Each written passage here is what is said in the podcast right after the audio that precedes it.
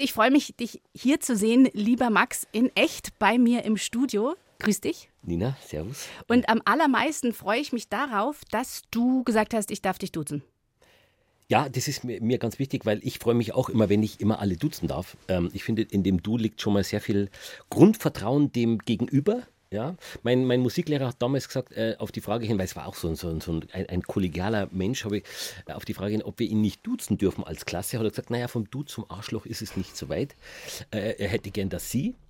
Ich sehe das anders. Ähm, ich finde, im Du kann man sehr viel Vertrauen verpacken und äh, vom Sie zum Arschloch ist es manchmal auch nicht so weit. Sehr schön. Dann freue ich mich jetzt auf ein vertrauensvolles Gespräch ohne Arschloch, um das Wort nochmal zu sagen, mit dir hier bei mir in der Sendung. 1 zu 1, der Talk auf Bayern 2. Nina Pfeiffer-Sonnenberg im Gespräch mit dem Schmidt-Max. Auf der Suche nach Glück, Zeit und Abenteuer. Max, du hast jetzt ein neues Format, montags 20.15 Uhr Primetime hier beim BR, der Schmidt-Max sucht. Bist du einer, der eher findet oder der eher sucht? Naja, im Prinzip bin ich beides. Also ich finde, man muss auf die Suche gehen, wo auch immer, in sich selbst oder außen. Aber ich bin Gott sei Dank auch ein Findender gewesen. Deswegen, glaube ich, bin ich gerade da, wo ich bin, bei dir. Ich meine, es gibt ja so Leute, die gehen über die Straße und finden andauernd Geld zum Beispiel, so Glückskinder. Du bist ja jetzt auch auf der Suche nach dem Glück gewesen. Ja, ja. Passiert dir öfter so ein, so ein herrlicher Zufall, wo es auf einmal ja 100 Euro auf der Straße findest? Du wirst lachen, ich sitze mit einem Freund am Starnberger See am Steg kurz vorm Reinspringen und wir sitzen und ratschen nur so und da sitzen auch andere und wir schauen runter in dieses seichte Wasser und da unten im Schlamm steckt ein 20-Euro-Schein. Den haben nur wir gesehen. Also das kann man jetzt als Glück bezeichnen oder vielleicht sollte auch nur ich ihn bekommen. Also insofern, ich bin äh, durchaus ein Mensch, der dem Glück sehr offen entgegensteht, ja, muss ich sagen. Sind denn die entscheidenden Entwicklungen in deinem Leben eher zu dir gekommen oder glaubst du, du hast es alles maßgeblich beeinflusst durch dein Tun? Also ich habe das, glaube ich, schon maßgeblich beeinflusst und vertraue aber mal ganz grundsätzlich dem Leben sehr, dass es mir dann auch, wenn ich in Bewegung bleibe und mich dahin bewege, wo ich mir das im Kopf auch gut vorstellen kann, dass es mir dann auch ein paar Geschenke macht. Und man muss dann an dem Punkt einfach nur mutig sein und sagen, okay, das Geschenk nehme ich jetzt auch an und ich packe es auch aus. Nicht ganz wissend, ob es gleich das Richtige ist, aber es geht in die richtige Richtung. Und insofern, ja, Glück hängt auch immer ein bisschen mit Mut zusammen, finde ich. Ja, und letztendlich auch ein bisschen im Kopf zu wissen, wo man hin will. Das finde ich ganz entscheidend. Im Kopf immer so ein bisschen auch sich die Dinge auch vorzustellen. Äh, ich glaube, dann rumpelt das schon ein bisschen daher. Du hast ja auch mal gesagt, ein schlechtes Geschenk ist auch ein gutes Geschenk. Das habe ich nicht verstanden. Ja, ja, ja, weil das ist ja so eine Metapher für das, was das Leben so bereithält. Manchmal denkt man sich, okay, warum passiert das jetzt gerade? Aber letztendlich erschließt sich das oftmals erst, was weiß ich, ein Jahr später oder zwei Jahre später oder erst die Woche drauf oder vielleicht, wenn ich dann ums Eck gehe. Und dann macht es oftmals Sinn, warum das damals passiert. Hast du da ein Beispiel aus deinem Leben? Habe ich da ein Beispiel aus meinem Leben? Ja, vielleicht ist das das Beispiel. Ich glaube, dass ich damals nach der Schule eine Ausbildung begonnen habe. Ja, so das war so dieser Rhythmus des, so der damaligen Zeit von mir auch und so, dass man schaut, dass man Beruf lernt und so weiter und dann sind auch alle glücklich. Ob man selbst glücklich ist, ist wieder was anderes, aber man macht das mal. So, das hat alles wunderbar funktioniert und ich habe das auch wunderbar gemacht und ich habe den Platz, also es war wirklich eigentlich in dem Sinne Punktlandung. Ich habe dann aber irgendwann gemerkt, ey, das, das zirkt sie und das tut mir eigentlich überhaupt gar nicht gut, wo ich bin. Ja, im Nachhinein hat mich das aber so aufgeladen, diese Erfahrung, was einem nicht gut tut, dass daraus so viel Energie entsteht oder bei mir entstanden ist, dass ich sage, okay, ich muss was ändern und die Kraft, die man dadurch hat, weil es andere so gar nicht meins war, die hilft einem unglaublich durchs Leben. Und das ist auch heute noch so, ich bin so dankbar um den Tag, an dem ich arbeiten darf, weil mir der Spaß macht. Und das kann ich wirklich sagen, auch wenn es einmal nicht gut läuft oder irgendwas schief ist, ich weiß immer, das, was nicht gut war in meinem Leben, hilft mir in solchen Momenten. Das kann ich gut nachvollziehen. Ich habe eine Verlagskauffrauenlehre nach der Schule gemacht. Seitdem bin Ja, ich auch dankbar um jeden Ja, aber äh, das ist doch, oder? Absolut. Jetzt machst du ja was ganz Besonderes, nämlich du machst seit 30 Jahren dieselbe Sendung, Freizeit. Das ist ja eigentlich, also ich als, als Nachwuchs äh, kann mir das gar nicht mehr vorstellen, dass es überhaupt noch funktioniert und dass nicht gleich alles abgesetzt wird. Warum glaubst du, halten euch die Zuschauerinnen so die Stange? Also ich muss kurz korrigieren. Es, die. Sendung gibt es seit jetzt äh, 32 Jahren. Ich mache sie jetzt seit gute 20 Jahren, bin ich dabei. An dem Punkt erstmal einen ganz großen Dank an den Zuschauer, der uns da wirklich folgt. Wir haben uns immer als nicht wirklich einfaches Format verstanden, weil du hast immer nie gewusst, was passiert eigentlich, was kommt in der nächsten Sendung. Wir, wir sind so ein bunter Blumenstrauß an Themen. Ich glaube, A, glaube ich, dass wir vom Sender her die Zeit hatten, sozusagen uns zu entwickeln, zum einen, uns sozusagen dahin zu bringen, wo wir heute sind.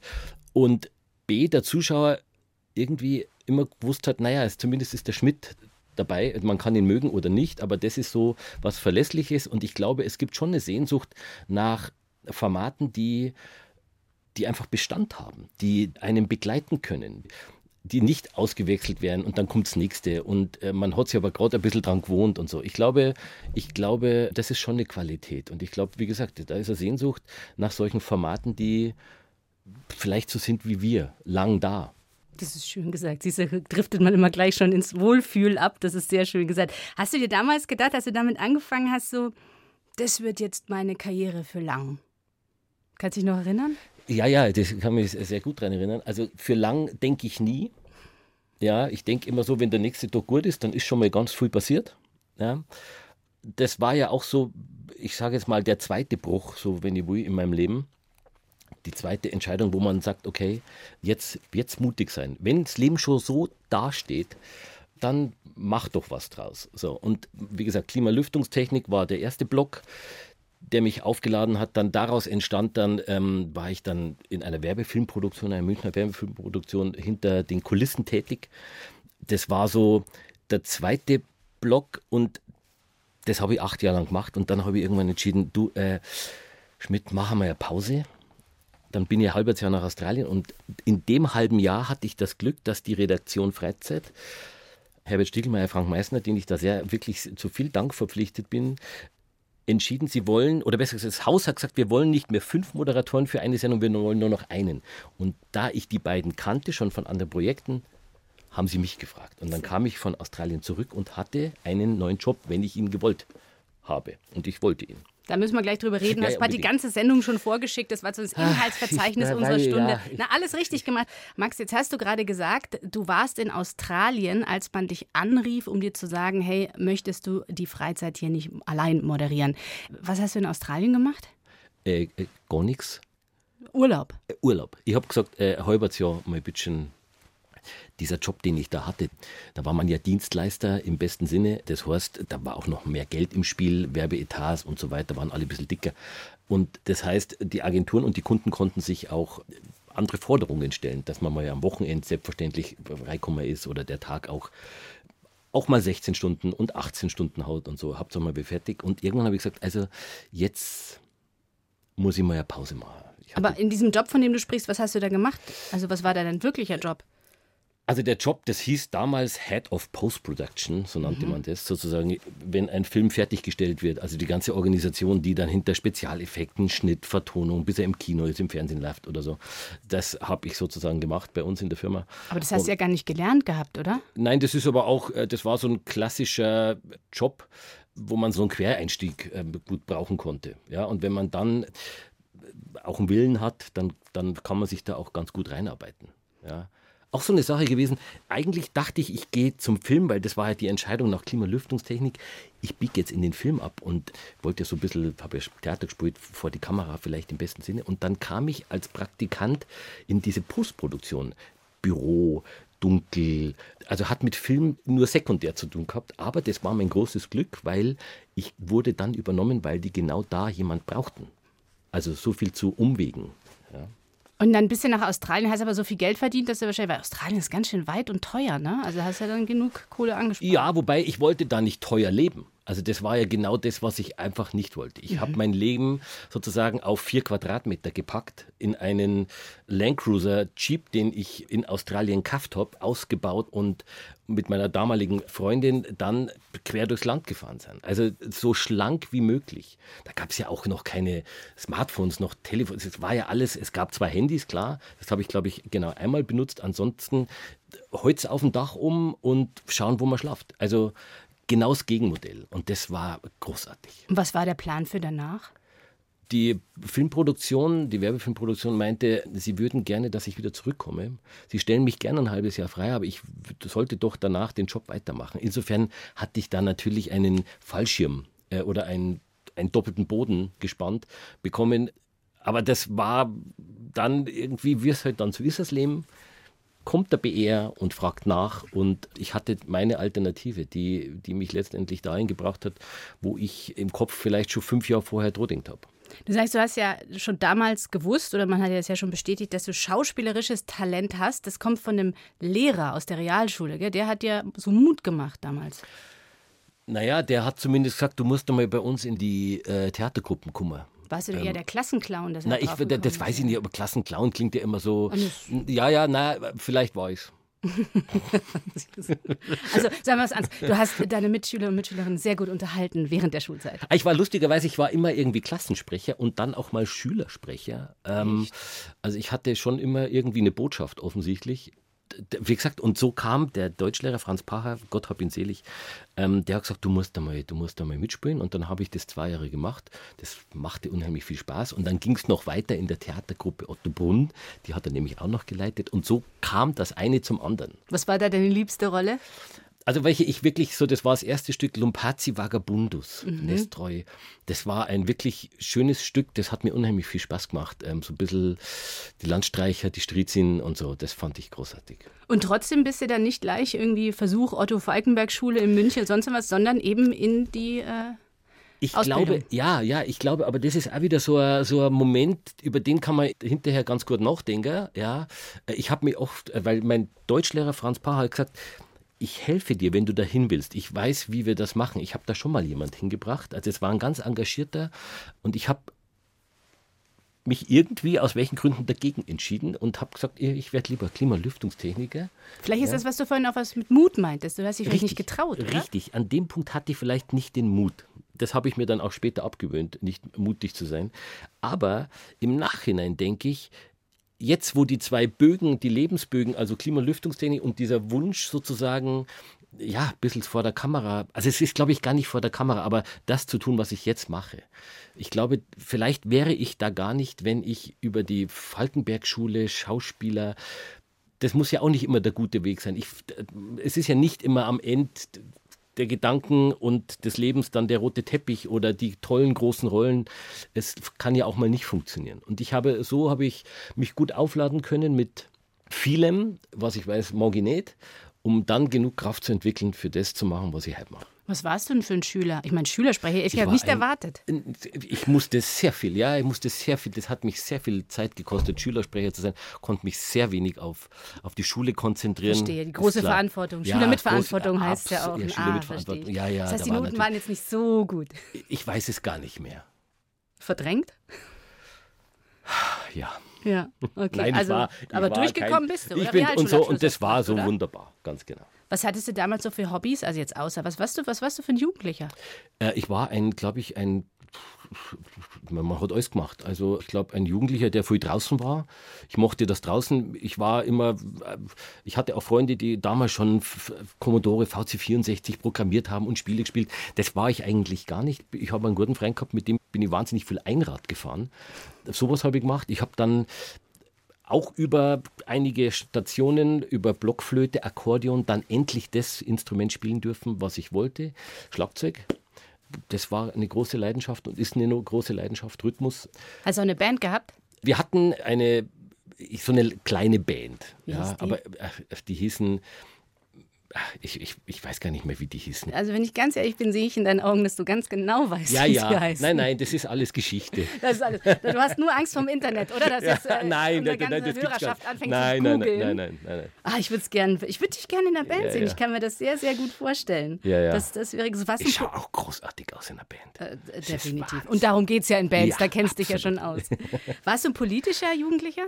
Nein, das war ich eigentlich nicht. Das Nein, war- lustigerweise habe ich gerade vorhin mit jemand äh, genau darüber geratscht, wie so unsere Jugend war. Natürlich gab es so die so, so, so Klassiker in der Politik, also von wir hatten Kalter Krieg, ich meine, da gab es schon auch ein paar Themen, also aber ich weiß auch nicht, in welcher Blase ich da unterwegs war. Das ist halt irgendwie anders. Aber damals gab es ganz andere Themen bei mir, wo ich jetzt sagen kann, ach Mensch, das war irgendwie Kindheit.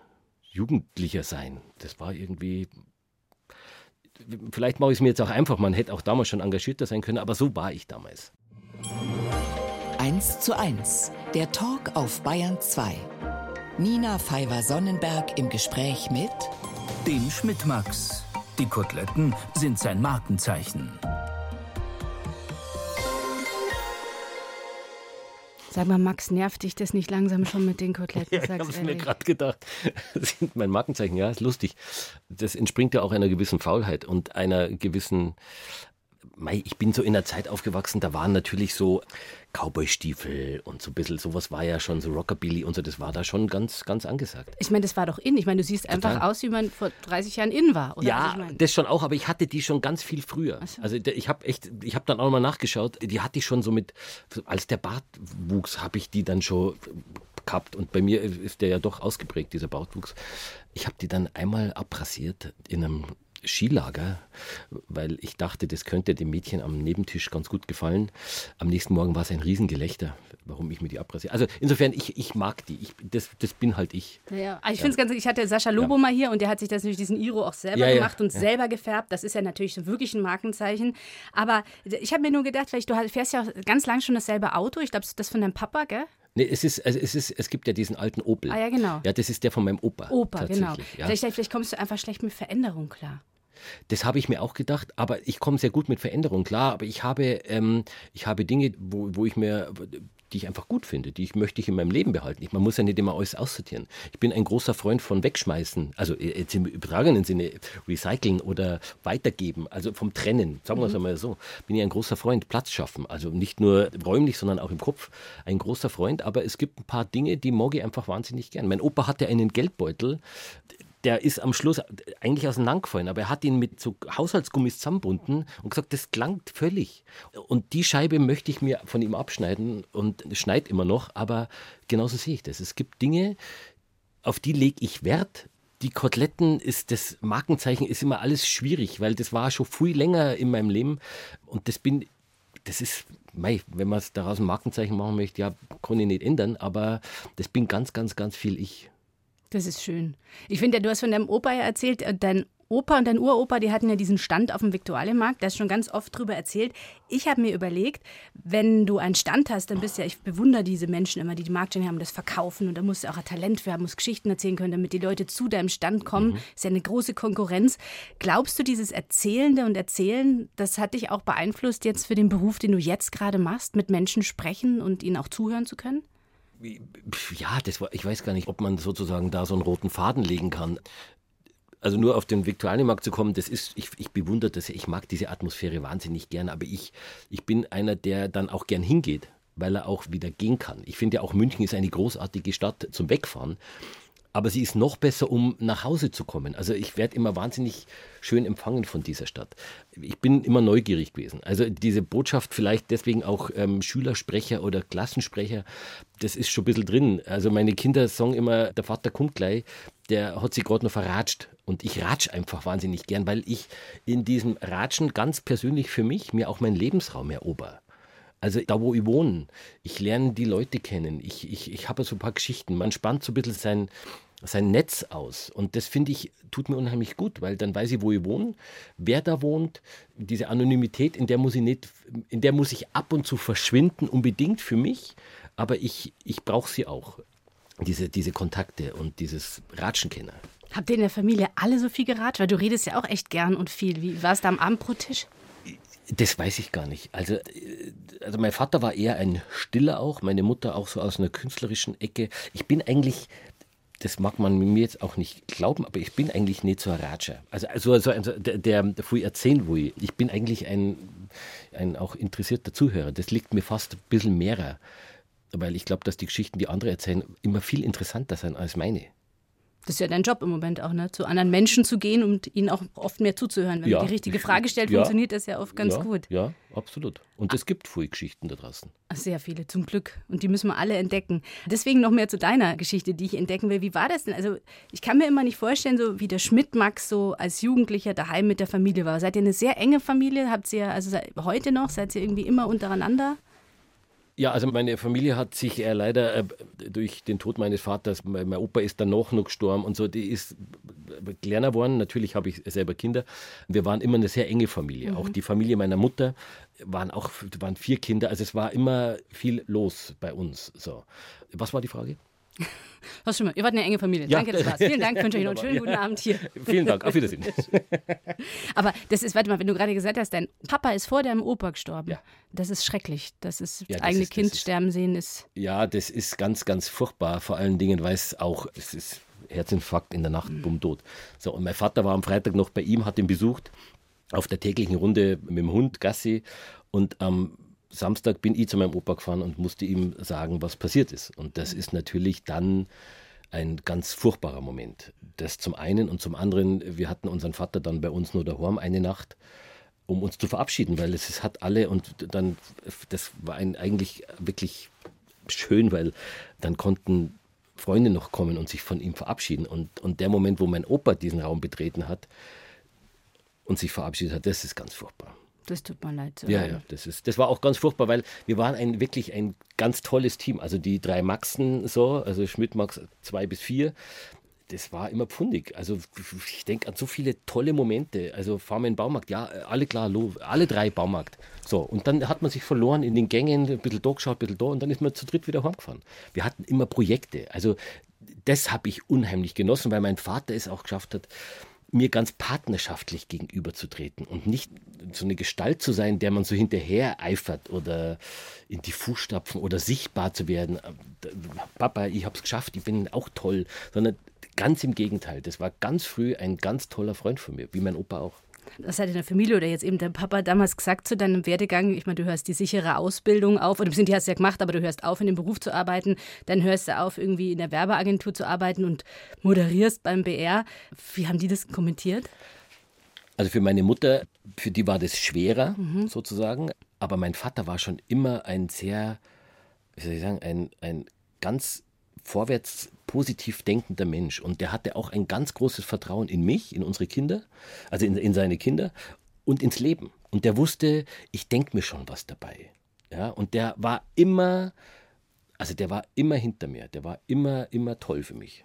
Das ist schön. Und das ist auch so ein, so ein, ich glaube, das, was er mir an Vertrauen gegeben hat, ich glaube, auf dem Fundament stehe ich auch heute noch. Und das gibst du auch anderen das müssen andere entscheiden, aber im besten Fall schaffe ich das, ja. 1 zu 1, der Talk auf Bayern 2. Nina Pfeiffer-Sonnenberg im Gespräch mit dem Schmidt-Max, Moderator und Schauspieler. Aber jetzt bezeichnest du dich selbst ja gar nicht als Moderator, Max. Na, ich finde, das können ja andere ganz viel besser. Ich kann ja nur das, was ich so kann, so wie ich bin und so. Aber moderieren, glaube ich, können andere wirklich besser. Und ich finde auch, man muss sich auch nicht immer einen Titel geben. So. Also man muss nicht immer Moderator heißen oder Schauspieler. Es gibt tausende von Schauspielern, die tausendmal besser sind als ich.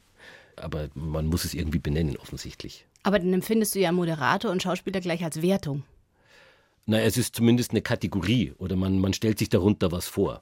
Aber ich bin halt eher so ein Ratscher oder so ein Zuhörer, als dass ich irgendwie was, die Abendschau moderiert oder eine, eine Spielesendung. Da wollte ich so. gerade sagen, wie schaut's ja, aus? Spielesendung? Ja, nein, nein, das meine ich. Also das, das sind für mich Moderatoren. Das sind, die können das richtig gut. Ähm, ich habe da, glaube ich, ich habe mich da mal ein bisschen probiert. Ich glaube, ich, glaub, ich habe da meine Stärken woanders. Meinst du, auch weil du es nicht gelernt hast eigentlich? Naja, vielleicht, weil ich es nicht lernen wollte. Ich glaube, weil ich das mache, was mir Spaß macht. So, und ich habe das ja, das große Glück, dass ich das also machen darf und dass das so in diesem, in meinem Lebensrahmen so stattfindet. So, aber wenn ich es, glaube ich, gewollt hätte, dann hätte ich mir wahrscheinlich auch dafür interessiert und dann da das vielleicht halt auch machen. So, also in der Form. Ich finde es ja ganz interessant mit dem Schauspieler. Jetzt hast du natürlich an der Schule Theater gespielt, aber ja. das haben viele. Wie ist es denn dazu gekommen, dass du dann wirklich also gute, große Rollen bekommen hast? Oder vielleicht auch erstmal kleinere?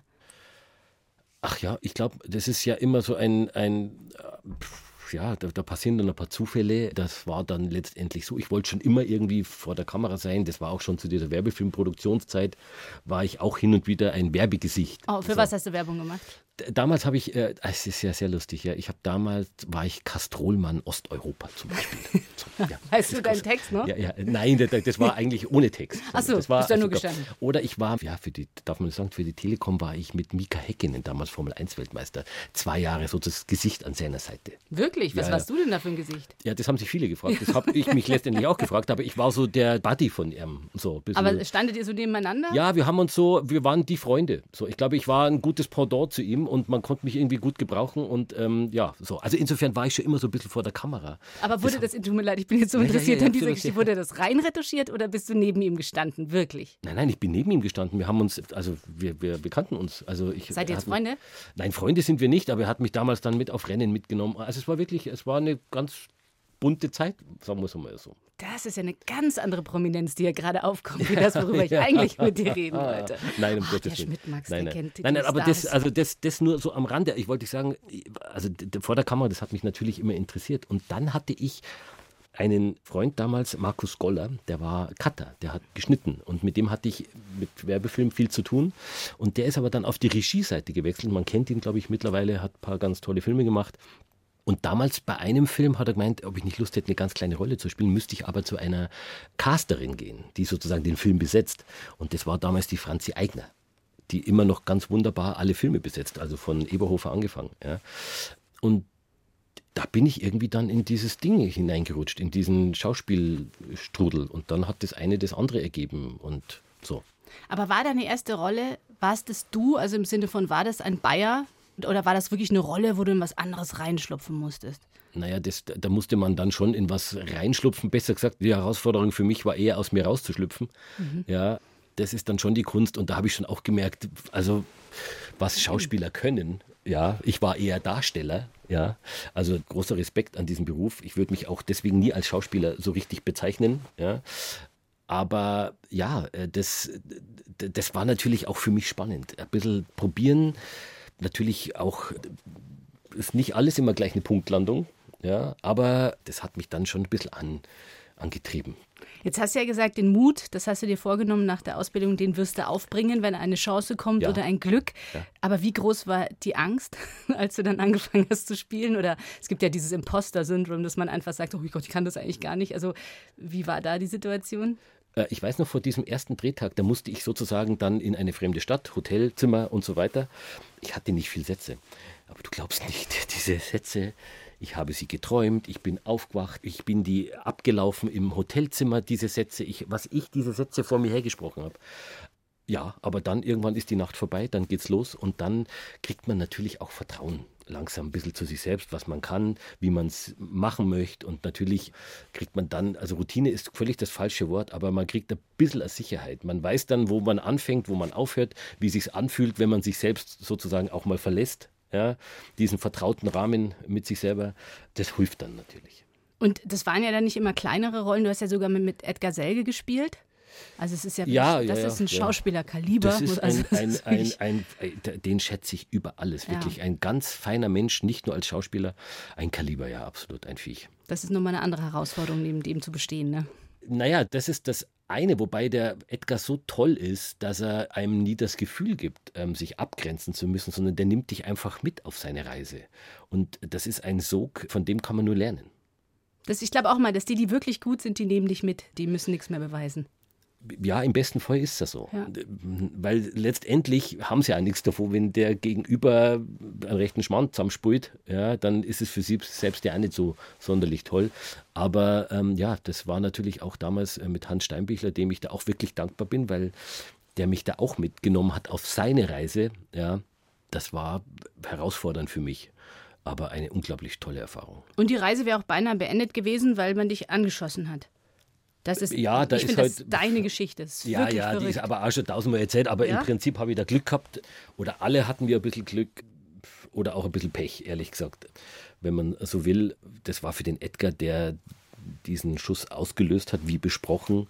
Es war halt aus Versehen noch eine Platzpatrone in dem Kaliber und ein aufgesetzter Schuss mit einer Platzpatrone.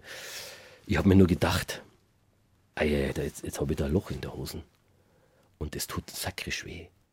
Und dann Brennt es oder? ich, das habe ich, ich, lustigerweise habe ich dem Edgar vorher gefragt, sag mal, wie ist das, wenn man eine Schussverletzung kriegt? Was ist das? Ein stumpfer Schmerz? Brennt es? Schreit man auf? Ach, sagt man in sich zusammen oder merkt es erst gar nicht? Wie ist das? Woher soll der das denn wissen? Wurde er der auch gesagt, schon? das Ach so. weiß ich, keiner sagt, da weiß ich jetzt auch nicht. Sprüh's halt einfach. Ja. Da habe ich mir gedacht, okay, gut, dann ein Schuss ging schon vorher los, den musste der, der Michi Fitz damals auf den Chiemsee rausrichten. Da habe ich gedacht, okay, da kommt vorne eine echt lange Flamme raus. Gut, ich werde irgendwas, ich werde es probieren. Dann setzt der Edgar auf und drückt ab. Und dann habe ich gedacht, okay, das tut sakrisch weh. Und dann haben wir auch beendet. Okay, also es ist richtig. Ja, ich war richtig dann im Krankenhaus drei Ah, Tage, ja. also das war dann, ist richtig schief gegangen. Aber wie gesagt, auch viel Glück, weil Du hast, deswegen wollte ich das mit die Geschichte erzählen. Du hast einen Satz dazu gesagt, du hast gesagt, naja, es war vielleicht Unglück, aber Glück war es auch, weil wenn dich einer anschießt, dann muss es Edgars Helge sein. Also, das, also man kann es schlechter erwischen, ehrlich gesagt. Ja. Ich auch gedacht. So. Ja. Bei dir ist anscheinend immer das Glas halb voll, selbst in so einer Situation. ja, das meine ich. Also, äh, ja, also es war, ja, ich, ich versuche zumindest es dann so zu sehen. Sehr gut. Also ich musste wirklich, trotz der Tragik, musste ich über diesen Satz sehr lachen, weil ich dachte, jetzt schneid dir ein Stück von diesem Optimismus ab. Eins zu eins der Talk, bei mir noch der Schmidt-Max, den man ja jetzt auch deutschlandweit richtig gut kennt, dank den Eberhofer-Krimis. gell? Du bist doch jetzt wahrscheinlich überaus prominenter geworden durch deine Rolle als Wirt. Deutschlandweit. Ja, das weiß ich jetzt nicht so genau, ob, aber ich glaube, sie haben eine gewisse Aufmerksamkeit gehabt, diese Filme, ja. Absolut. Geringfügig. Geringfügig, ja. Zwei, drei Leute werden es, glaube ich, gesehen haben. Richtig, ja. Man hat auch gedacht, für die zwei, drei Leute machen wir auch nochmal äh, Neun weitere Filme. Genau, und ja. Ach ja, das ist halt so. äh, Man kann die mögen oder nicht. Die, die sind ja erstmal, wollen sie einfach nur unterhalten. So. Was ich an diesen Filmen irgendwie, was mir gut tut, wenn ich so in diese alte Monaco-Franze oder Ost-Chicago irgendwie und sowieso, diese alten Serien, das waren ja immer Klicken, da wäre man gern dabei gewesen. Ich wäre da wahnsinnig gern dabei gewesen, mit dem Effendi und so weiter. So, große Sehnsucht. Und offensichtlich hat diese Kerntruppe irgendwie auch so eine, so eine Sehnsucht in sich, dass man da gern dabei wäre. Vielleicht ist das das, was, was man darin finden kann. Und ich bin irgendwie ganz froh, dass ich dabei bin. Nicht, weil man dadurch sichtbar wird, aber weil, weil ich die Olli gern mag. Also wir haben echt Spaß beim Drehen. Das ist so eine Gaudi, es ist ein Familientreffen. Und wir halten halt gefühlt ein bisschen die Kamera drauf. So. Also insofern, ja, dass man das dann auch äh, gern anschaut, vielleicht ist ein schöner Nebeneffekt, ja. Ich finde es eben so interessant, dass es ja auch über diesem legendären, sagenumwobenen Weißwurst-Äquator so riesig funktioniert. Ich denke mir, wenn du jetzt in Köln bist, sprechen dich da wahrscheinlich ein, zwei Leute an. Es ist durchaus erstaunlich. Es ist auch manchmal erstaunlich, wie jung die Kinogänger sind, die diese Filme anschauen. Dachte ich mir auch ab und zu, okay, gut, das ist äh, doch auch manchmal ja ganz nicht ganz so appetitlich, was mir da zwang. Ja, aber ja, offensichtlich, es, äh, ja, es strahlt. Wir haben es uns aber, glaube ich, auch ein bisschen erarbeitet. Und natürlich mit den, mit den wunderbaren Büchern, die natürlich von der Rita Falk, also wir hatten schon eine gute Bühne, sagen wir es einmal ja so. Und irgendwas haben wir geschafft, dass man das gut zusammenbringt, die Bücher, im besten Falle. Ich finde, was du sagtest auch gerade so schön, dieses, die, gerade eben diese, diese Rita Falk-Bücher, ich lese die ja auch gern. Es hat so was Heiles, Lustiges, Schönes, passiert natürlich auch viel Mord und Blödsinn, aber ja, alles im Bereich der Wohlfühlatmosphäre. Jetzt auch, wenn ich dich sehe, jetzt in deinem neuen Format, wo du das Glück gesucht hast, was jetzt eben gerade ausgestrahlt wird, oder auch deine, deine ganzen Interviews in Freizeit, da fühlt man sich immer so ein bisschen wollern, schön, ist irgendwie doch alles gut und, und wenn, dann gibt es Leute, die zusammenhalten und zusammen helfen. Wie gehst du damit um, dass es doch teilweise ja eben sowas romantisch, schönes, liebevolles hat, obwohl die Zeiten draußen genau das Gegenteil schreien. Ich kann damit wahnsinnig gut umgehen, weil wir das auch genau eigentlich so wollen. Wir wissen alle, was da draußen im Moment los ist. Das blende ich nicht aus. Das, das meine Freunde, die Redaktion, das blendet niemand aus. Kann man auch gar nicht, soll man auch gar nicht. Muss man dabei bleiben und, und im besten Fall dagegen sein. So. Aber wir wollen in den Sendungen zeigen, dass es auch was anderes gibt, jetzt auch in der Freizeit. Wir wollen eine halbe Stunde einfach nur schön unterhalten, dass man einmal sich wohlfühlen kann. Und wenn wir das schaffen, dann haben wir ganz viel richtig gemacht. Und wenn der Zuschauer mit mir das gerne erleben mag, ich bin ja nur der Zuschauer. Und die Kamera ist sozusagen für mich der Zuschauer, der Freund, den ich mitnehmen darf. So. Ich glaube, dann, dann kann man mal eine halbe Stunde abschalten. So. Ähm, und in dem neuen Format ist es auch so. Letztendlich soll es eine Dreiviertelstunde sein, wo man im besten Fall ein bisschen inspiriert wird, ein bisschen zum Nachdenken gebracht wird, aber auch sieht, was es eigentlich auch Gutes gibt. Und es ist eben nicht alles unter diesen äh, großen, schweren Nachrichten. Es gibt darunter schon noch ganz, ganz viel Feines und Schönes, was sich echt zu zeigen lohnt. Ich fand das so spannend. In der ersten Folge auf der Suche nach dem Glück bist du nach Regensburg gefahren ja. und hast einen Menschen getroffen, der, ich glaube, Regens, die Regensburger Herzen. Äh, Regensburger. Regensburger Herzen ja. gegründet hat. Ja. Und der hilft Menschen, denen es eben nicht so gut geht, so ein bisschen wie die Tafel auch oder fährt auch hin und unterstützt. Also ein Wahnsinnstyp. Man ist total glücklich, dass man den durch euch kennenlernen kann. Und ich hatte ganz lange das Gefühl, Mensch, super, dass es dich gibt, super. Und irgendwann kam irgendwas mir auf, dass ich innerlich gerufen habe, Max, und jetzt frag ihn mal auch, ob er wütend ist. Dass dass das überhaupt zu tun ist, dass man es überhaupt machen muss, weil es doch eigentlich unfair ist, dass es so eine soziale Schere gibt. Bist du manchmal wütend? Bist du manchmal sauer und, und Ja, natürlich. Was machst du dann? Also, dann mache ich mir Gedanken. Aber ich glaube, das Wütende, das hilft mir nicht viel. Ich, viel wichtiger ist, was daraus entsteht. Und ich glaube, dieses Format ist so ein, so ein Projekt, was daraus entsteht. Und ich glaube, das ist viel wichtiger, dass man die Wut auch mal beiseite legt und schaut, was kann man denn aus der Wut für eine Energie saugen und was Gutes daraus machen. Und der Arno, den ich da kenne, weil du ihn gerade angesprochen ja. hast, da geht es nicht um den Arno, da geht es nur um, dass er helfen kann. Und er weiß, er hat die Kraft, das ist wie eine Urgewalt im Helfen. Und was der bewegt, das, das, das muss einen irgendwie inspirieren. Zumindest ist es so, dass solche Menschen mich immer abklopfen. Die stellen mich immer erstmal in Frage. Mhm. Ja, und ich glaube, vielleicht macht er das mit anderen Menschen auch. Das ist das, was man, was ich eigentlich dann erwui, dass man als Zuschauer sich ein bisschen in Frage stellt. Aber was meinst du mit er stellt, ich muss dich unterbrechen, was meinst du damit, er klopft dich vorher ab? Wie kann ich mir Nein, er klopft nicht vorher ab, sondern ich, wenn ich ihn kennenlerne, ja? klopfe ich mich ab. Ach so, verstehe. Ich ganz mhm. persönlich, in mir denke ich, Sag mal, Schmidt, wo stehst du eigentlich? Was machst du eigentlich, wenn ich neben diesem Arno, der wirklich, also das ist ja wirklich beeindruckend, wem, wie der helfen kann. Und der macht auch noch einen Seniorencafé, wo sich, wo einfach die Kuchen vom Bäcker gesperrt, wo sich einfach Senioren treffen können. Denke mir, was machst du eigentlich? Aber ich glaube, meine Aufgabe liegt vielleicht darin, ist dann das, was ich mache oder leisten mag, im besten Fall es den Menschen zu zeigen, dass es sowas gibt. So. Was war für dich eine deiner eindrücklichsten Begegnungen in all den Jahren? Das kann ich so gar nicht sagen, weil äh, von jedem kann ich mal irgendwie ein Stück abschneiden. Ich glaube, das ist das, was, was so, wenn ich einen Strich ziehen müsste, was so für mich wichtig ist. Jeder hat irgendwo was, was man, was man mitnehmen kann und, und eine Denke, die einem zumindest in Frage stellt und man sich selbst ein bisschen korrigieren kann oder ja, also abgesehen habe ich davon so ein paar Freunde, die so ein paar, also so paar Richtlinien für mich im Leben darstellen, so wie man sich gut ernährt oder wie man über Energie denkt und so weiter. Die gibt es auch, aber im Prinzip schaue ich, dass ich bei jedem ein Stück abschneide. Jetzt muss ich direkt vom Thema, weil wir schon am Ende der Sendung sind, leider wegkommen. Ich könnte Stunden mit dir reden, aber wirst du der nächste Tatortkommissar? Münchner?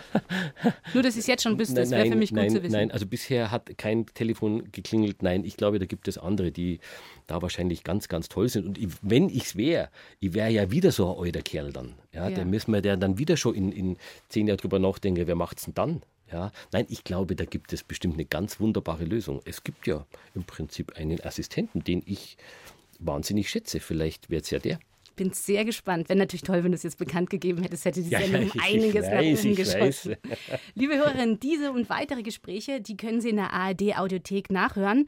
Dort gibt es nämlich auch einen Podcast, Tatort Geschichte, deswegen komme ich drauf. Niklas Fischer und Hannes Liebrandt, das sind zwei Historiker der LMU München und die verlassen den Hörsaal und reisen zurück zu spannenden Verbrechen aus der Vergangenheit. Das Besondere im Fokus steht die Frage, was das eigentlich mit uns heute zu tun hat. Das gibt es eben in der ARD-Audiothek und überall, wo es Podcasts gibt. Können wir uns da mal anhören. Max, danke, dass du da warst. Ich danke auch. Mich hast du glücklich gemacht und ja, wir sehen uns beim Dafür und beim Dagegen.